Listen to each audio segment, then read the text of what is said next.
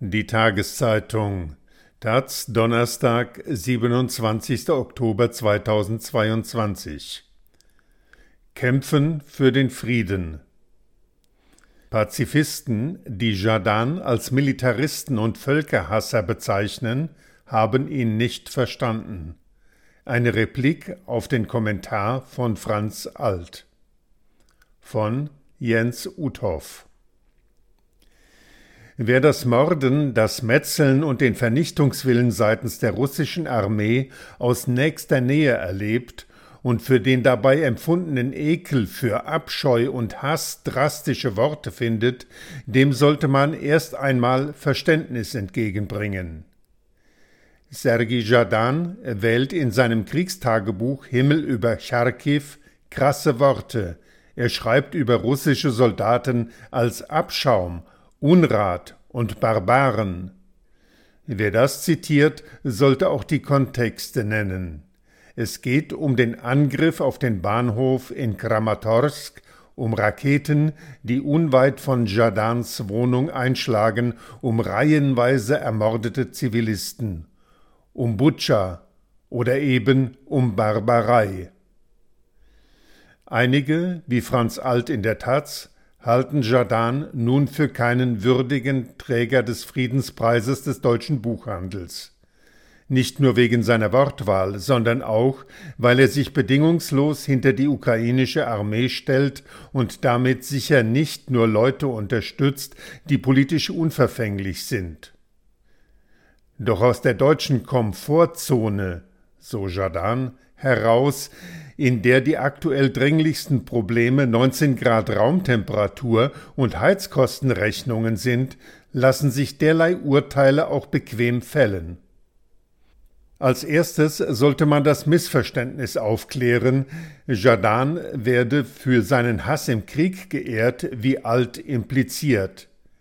Der ukrainische Autor wird für sein Wirken und Werk ausgezeichnet, für Romane wie Internat 2017, der eben diese Verrohung, Verfinsterung und Verkommenheit im Krieg dicht nachzeichnet. Für die Gedichte in Antenne 2020, in denen er die westliche Ignoranz seinem Land gegenüber anprangert. Dafür, dass er vor Kindern in der Charkiwer Metro Konzerte spielt und ja auch dafür, dass er unermüdlich Geld für Hilfsgüter und die Armee sammelt, für Humanität.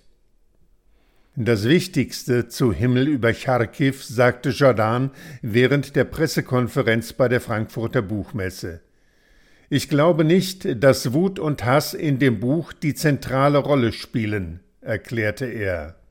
Damit hat er recht. Die Worte des Hasses werden von deutschen Pazifisten aus diesem Werk mit der Pinzette herausgepickt und unter dem Mikroskop gewendet. Und vielleicht kann man das, die hasserfüllte Reaktion, verstehen, wenn man sieht, wie vor einem auf der Straße ein Mensch von einer Rakete getötet wird. Das ist nicht der Moment für politisch korrekte Worte. Auch die ukrainische Autorin Tanja Maljarczuk konstatierte in Frankfurt, wie gefühlskalt sie geworden sei. Jadan sagt, er glaube nicht, dass sich die Ukrainer für ihre emotionalen Worte rechtfertigen müssten. In seinem Buch Einfach mal den Epilog lesen, setzt er sich differenziert mit dem Sprachverlust auseinander. Himmel über Charkiw sieht er nicht als literarisches Werk. Es sind Facebook-Posts, die ungefiltert seine Kriegswahrnehmung wiedergeben, als solche betrachtet er sie. Ansichten einer Kriegspartei. Sein Verlag machte ein Buch daraus. Er sei keinesfalls russophob, und doch hält er den Krieg nicht bloß für Putins Krieg, sondern für einen, der von vielen propagandaverstrahlten Russinnen und Russen mitgetragen wird. Das sehen regimekritische russische Menschenrechtlerinnen und Autorinnen nicht anders. Man lese einmal den russischen Autor Arkadi Babchenko im Rausch Auch der schreibt sich in Rage über seine Landsleute als Schweinehunde und darüber, dass sich ein ganzes Volk innerhalb weniger Jahre in eine Masse von Charakteridioten verwandeln lässt. Er vergleicht den putinschen Propagandaerfolg mit dem Goebbelschen. Wollen die deutschen Pazifisten etwa, dass man die Faschisten auch noch mit netten Adjektiven streichelt? Wer aus Jardin einen Militaristen und Völkerhasser macht, verkehrt die Verhältnisse. In seiner Friedenspreisrede sagte Jardin Wir unterstützen unsere Armee nicht deshalb, weil wir Krieg wollen, sondern weil wir unbedingt Frieden wollen. Klarer geht's nicht.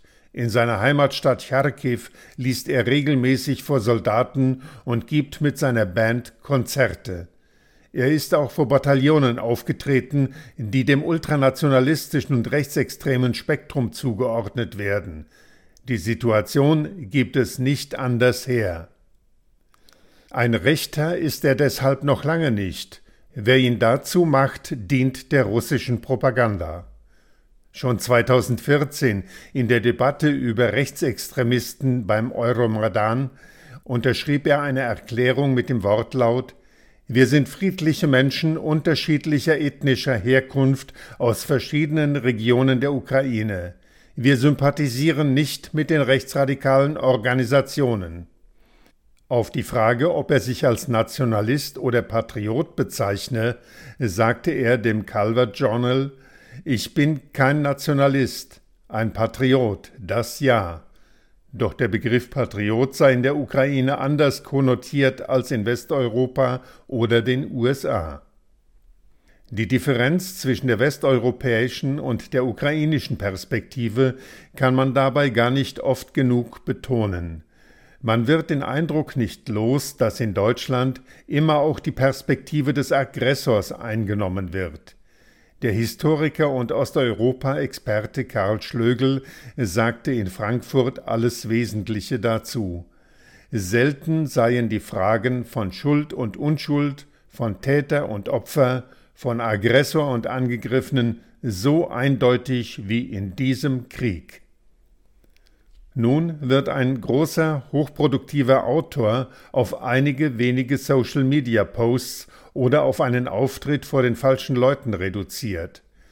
Man kann sich vom Sofa aus natürlich einen Friedenspreisträger mit blütenweißer Weste und Friedenstaube auf der Schulter wünschen.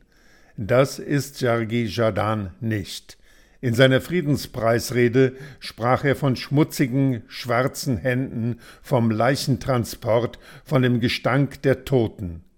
Der Krieg ist grausam, es gibt ihn nicht ohne Widersprüche. Es ist bezeichnend und es ist eine gute Entscheidung, Sergei Jadan mit dem Friedenspreis auszuzeichnen.